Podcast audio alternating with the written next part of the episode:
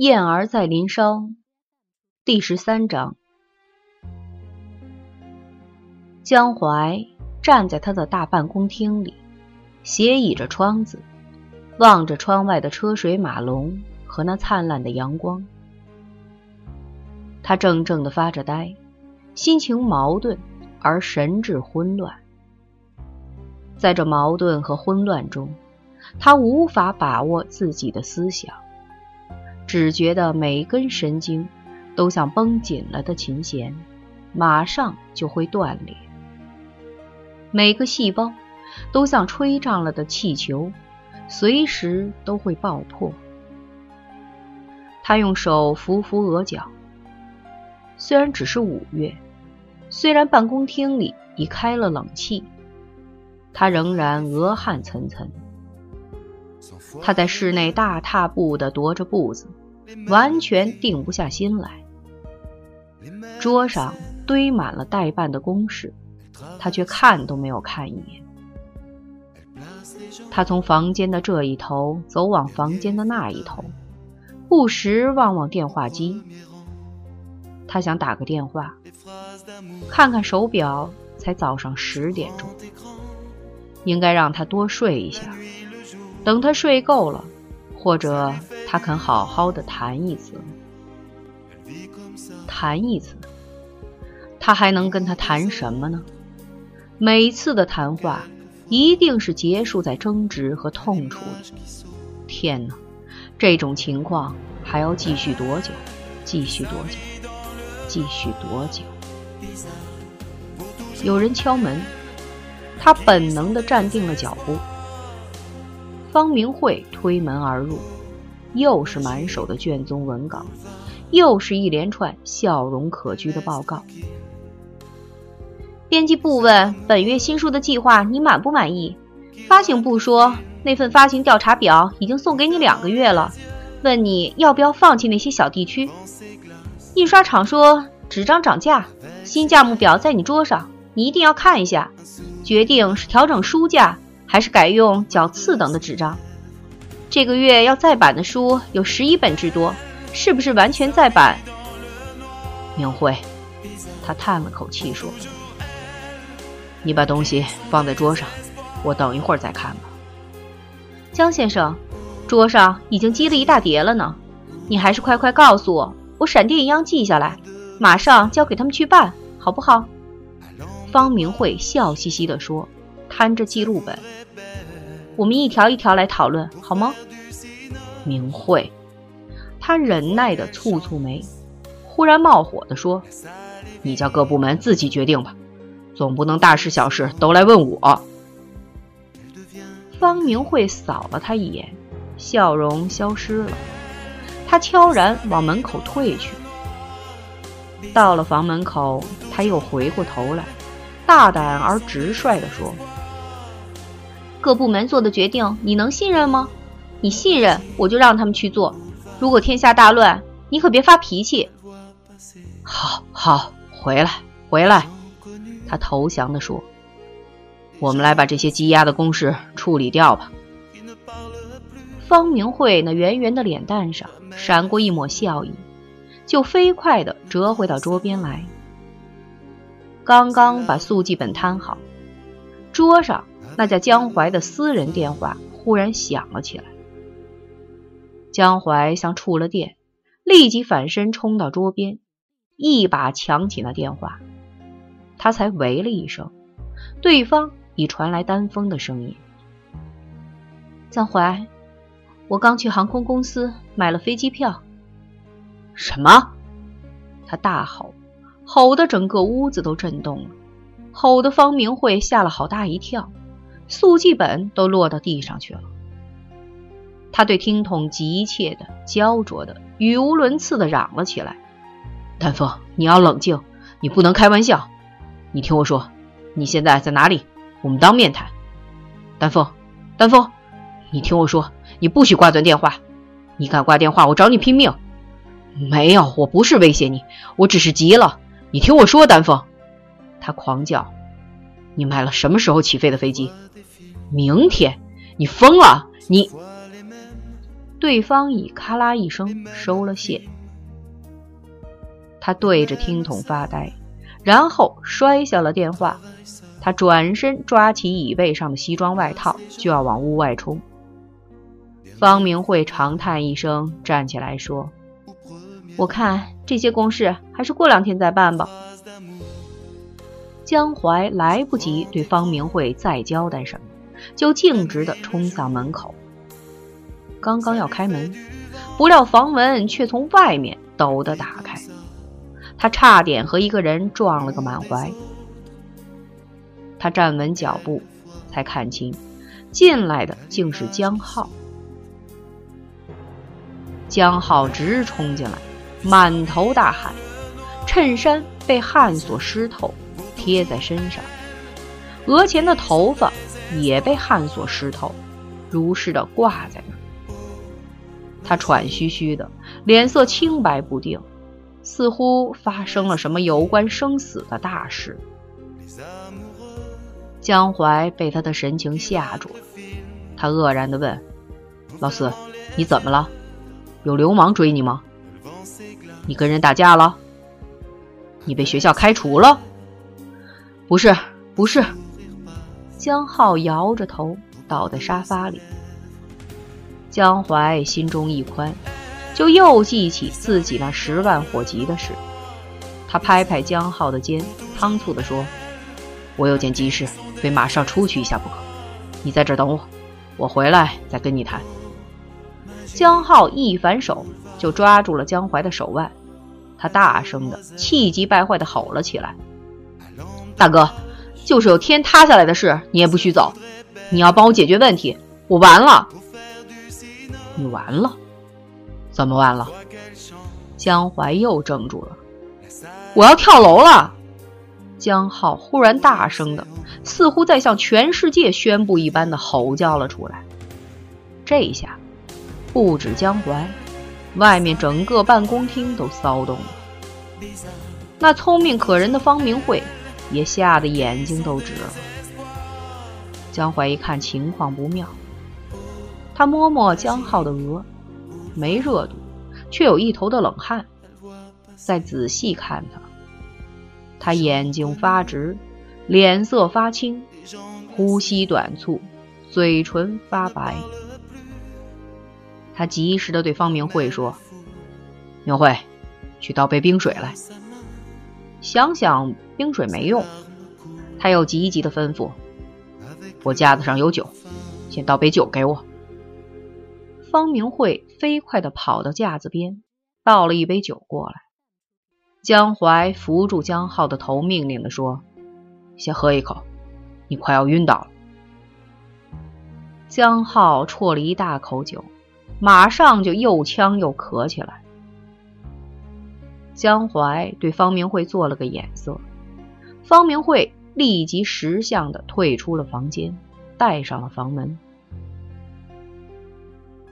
江淮把门锁上，折回到江浩身边来。他仔细的凝视着弟弟，把酒杯凑在他唇边，再喝一口。江浩又喝了一口，他长长的吐出一口气来，脸上才稍微恢复了一点人色。江淮耐心的坐在他对面，伸手拍拍他的膝，说：“好了，老四，你闯了什么祸？告诉我吧，只要……”你不是杀人放火犯了罪，我总能给你解决的。说吧，我没闯祸。江浩有气无力地说：“我没闯祸，什么祸都没闯。那么，到底是怎么回事？”是小双。他闭上眼睛。小双，小双出事了。他追问。他干了什么坏事？还是你和他？不是，不是。江浩大嚷，他无法控制自己。你不要乱猜，我和小双什么事都没做过。那么你说呀，到底是什么？江淮不耐的问。他又在想丹峰，丹峰和他的飞机票。小双走了。江浩说，呻吟着：“他走了，一声也不响的走了。”走了。江淮不解地问：“走到什么地方去了？”我就是不知道他走到什么地方去了。江浩又大叫起来，额上的青筋跳动着。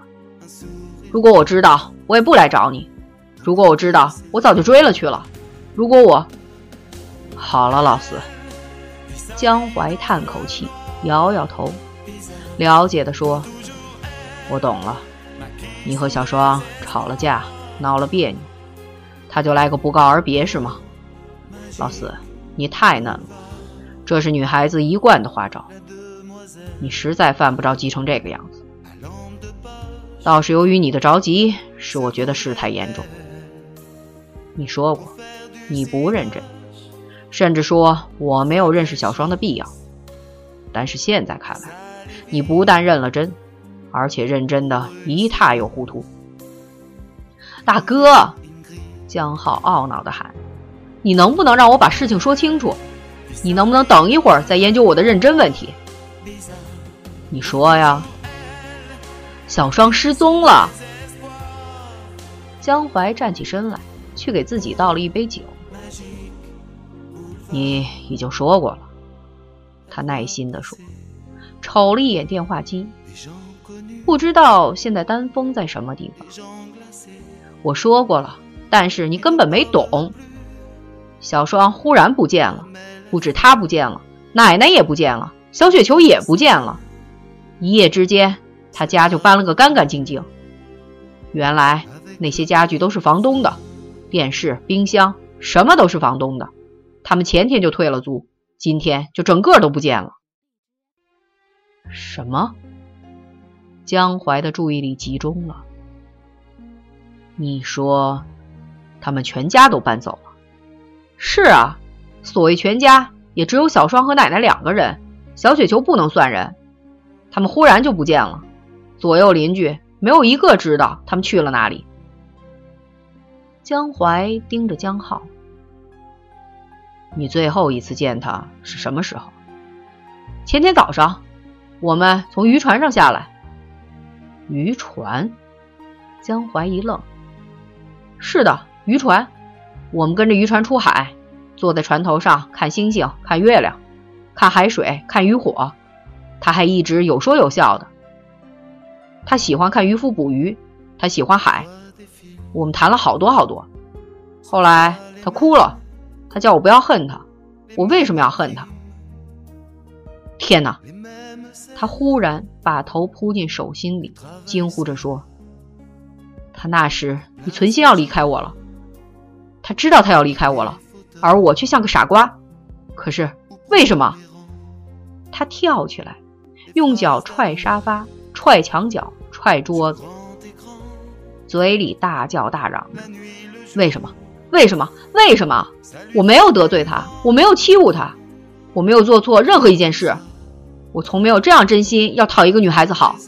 如果她要月亮，我也会跑到天空中去帮她摘。”他为什么要躲开我？为什么要连家都搬走？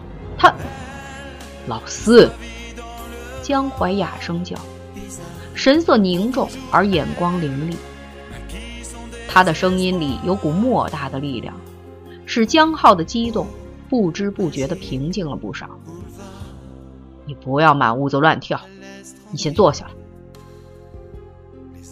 江浩身不由己地坐了下去，神经质的。啃着自己的手指甲，又神经质的扯着自己的头发。我从没有仔细听你描写过小双，告诉我。江淮的声音更低更沉，却含着莫大的恐惧与心惊。他是什么样子？他多少岁？他穿什么样的衣服？他从什么地方来？她，她当然很漂亮。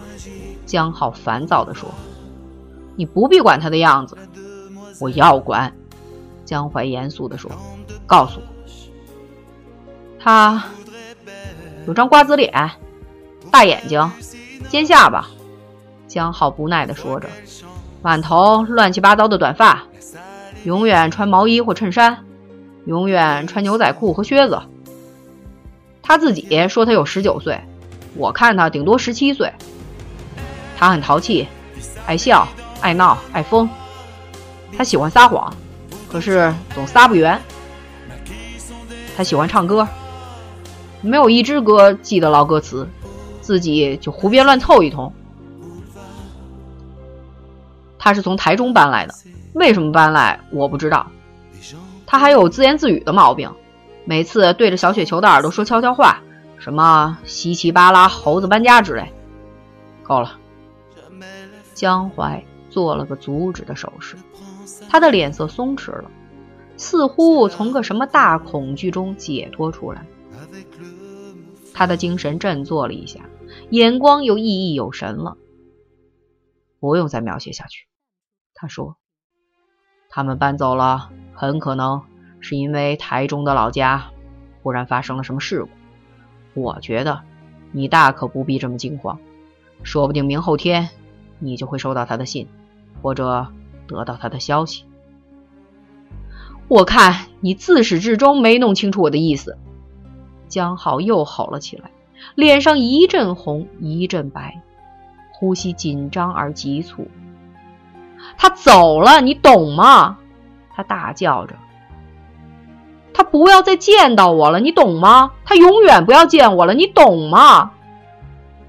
我不懂。江淮困惑地说：“何以见得？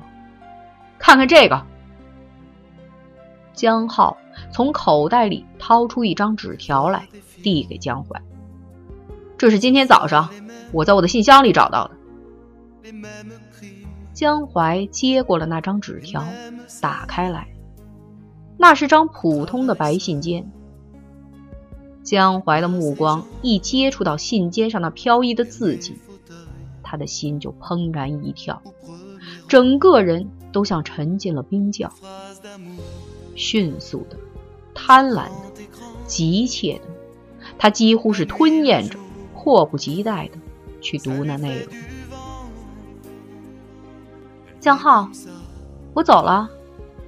你永远见不到我了，因为我准备从这个星球里隐灭，到别的星球里去再生。如果我还能再生的话，你已经亲口对我发过誓，你不会恨我。那么，请你原谅我吧，原谅我对你开了一个大大的玩笑。江浩，听我一句话，我并非你想象中那个单纯快乐的小女孩。我是一只木叶蝶，身上早就布满了保护色。不，我还不只是只木叶蝶，我还是一片毛毡苔。你知道什么是毛毡苔吗？那是种颜色艳丽的植物，它有美丽的针状的触须，盛开时是一簇焰火般的花球。但是它每个触须都是有毒的，只要昆虫被诱惑而沾上它。它立即把它捕获而吃掉。江浩，你知道吗？我就是这样的一个花球，危险、邪恶而可怕。你别被我的外表所诱惑，我的外表是假的，是虚伪的。你差一点已经成为毛毡台的捕获物。从一开始我就叫你不要对我认真。我想我的天良为民。你是个又善良又优秀的青年。比我预料的要好一百倍。像你这样的青年，你该会找到你最理想的伴侣，那绝不是我。因为，江浩，你从没有真正认识过我，你爱上的只是虚无的影子，一个空中楼阁中的人物，一只有保护色的木叶蝶。江浩，你好年轻，在你这样的年龄，一切哀愁都容易随时间而淡忘。如果我曾留给你任何哀愁，希望它会像一片浮云般飘去。我走了，江浩，请你最起码相信一件事：我的离去是救你，而非害你；是怜你，而非恨你。最后，我要请求你一件事，请你当做从没有认识过林小双，当做这只是你的一个梦，一个荒谬的梦。梦醒了，世界和原来的都一样。只是没有了林小双。对于完全不存在的事物，你根本不必悲哀的，是不是？我会走得很远很远，你这一生再也见不到我了。谢谢你曾帮我捕捉过欢乐，谢谢你曾提醒我青春，我不会忘记你和你那好可爱、好可爱的蜗居。希望没有多久会有另一个女孩和你共享蜗居里的哈索和床底的可乐。我走了，祝福你，深深深深的祝福你，我的年轻的小朋友。祝幸福，从没有存在过的小双。江淮一口气读完了这张纸条，他的脸色已经比那张纸还要白了，他的心脏几乎停止了跳动，有好一刻，他连思想的能力都消失了，然后他就整个人都被一种近乎恐惧的愤怒。所多着，在这愤怒的底层，还有那么千分之一、万分之一的希冀。不，这事是假的，这事太不可能，这事太荒谬，太荒谬，太荒谬。他握紧了那纸条，他的手颤抖，他的头发昏。他的眼睛前面全是金星在蹦现，但是这笔记、这文字、这词汇都那么熟悉，熟悉的可怕，居然是他，居然是他，居然是他，这怎么可能？他为什么要这样做？他怎能同时间幻化为两个人？不，他模糊的思索。不，他从没有同时间出现在两个地方。他经常失踪，他行踪诡秘。原来如此，原来如此。他来做什么？为什么？是报复。这两个字。在他脑中闪过，他的血液就顿时凝结成了冰块。他咬紧嘴唇，倒抽了一口冷气。忽然间，他跳起身子，直冲到柜子前面，在稿件柜里翻出了那本《黑天使》的原稿。他多此一举地核对着那笔记，然后他呻吟着。整个人就瘫痪地坐倒在地毯上，用双手紧紧地抱住了头。没有怀疑了，一切都那么明显，那么令人心胆俱裂。好一个林小双，好一个不存在的林小双，来自伦敦的林小双，学了四年戏剧的林小双。江浩扑了过来，兴奋燃亮了他的眼睛，他整个脸孔都发起光来。大哥，你认识小双？你知道小双？他伸手去拿那本《黑天使》，他帮你写过稿，他是个作家，他居然会写作，这简直是奇迹！他。江淮劈手夺过了那本《黑天使》，他把它锁进稿件柜里。回过头来，他望着江浩，他的脸色惨白，眼光凝恶，整个脸上的肌肉都扭曲而变了形。他凶暴的、粗鲁的、沙哑的站立的问：“老四。”你爱上了这个林小双，大哥，江浩被他的神色吓住了。我不该爱小双吗？你怎么了？我问你，爱还是不爱？江淮大声问。当然爱！江浩冲口而出。如果失去他，你会怎样？失去他？江浩茫然失措，一把握住了江淮的手腕，急切地说：“不，我不会失去他，是不是大哥？你无所不能，你认得他，你会帮我找回他，是不是？如果世界上根本没有林小双这个人呢？”江淮厉声问：“如果这只是你的幻觉呢？”江浩忽然崩溃了，他跳起来，用手抱住了头，满屋子乱踢乱踹。他踢桌子，踢椅子，踢柜子，踢台灯，踢沙发，踢一切他踢得到的东西。一面踢。他一面咆哮的、悲愤的叫着：“为什么你们都说没有这个人物？难道我这几个月发了神经病？我和他在一起笑过、闹过、玩过，跳过舞、钓过鱼、唱过歌，我抱过他、吻过他，难道这一切都不存在？难道这一切都是幻觉？你抱过他，吻过他？”江淮的声音凄厉。如野兽的哀鸣。是啊，江浩疯狂般的喊着：“我和他坐在船头上看渔火，那还只是两天前的事。他躺在我怀里睡着了，我用外套裹着他。直到现在，我还能感到他在我怀中的体温。而你居然说没有这个人物！”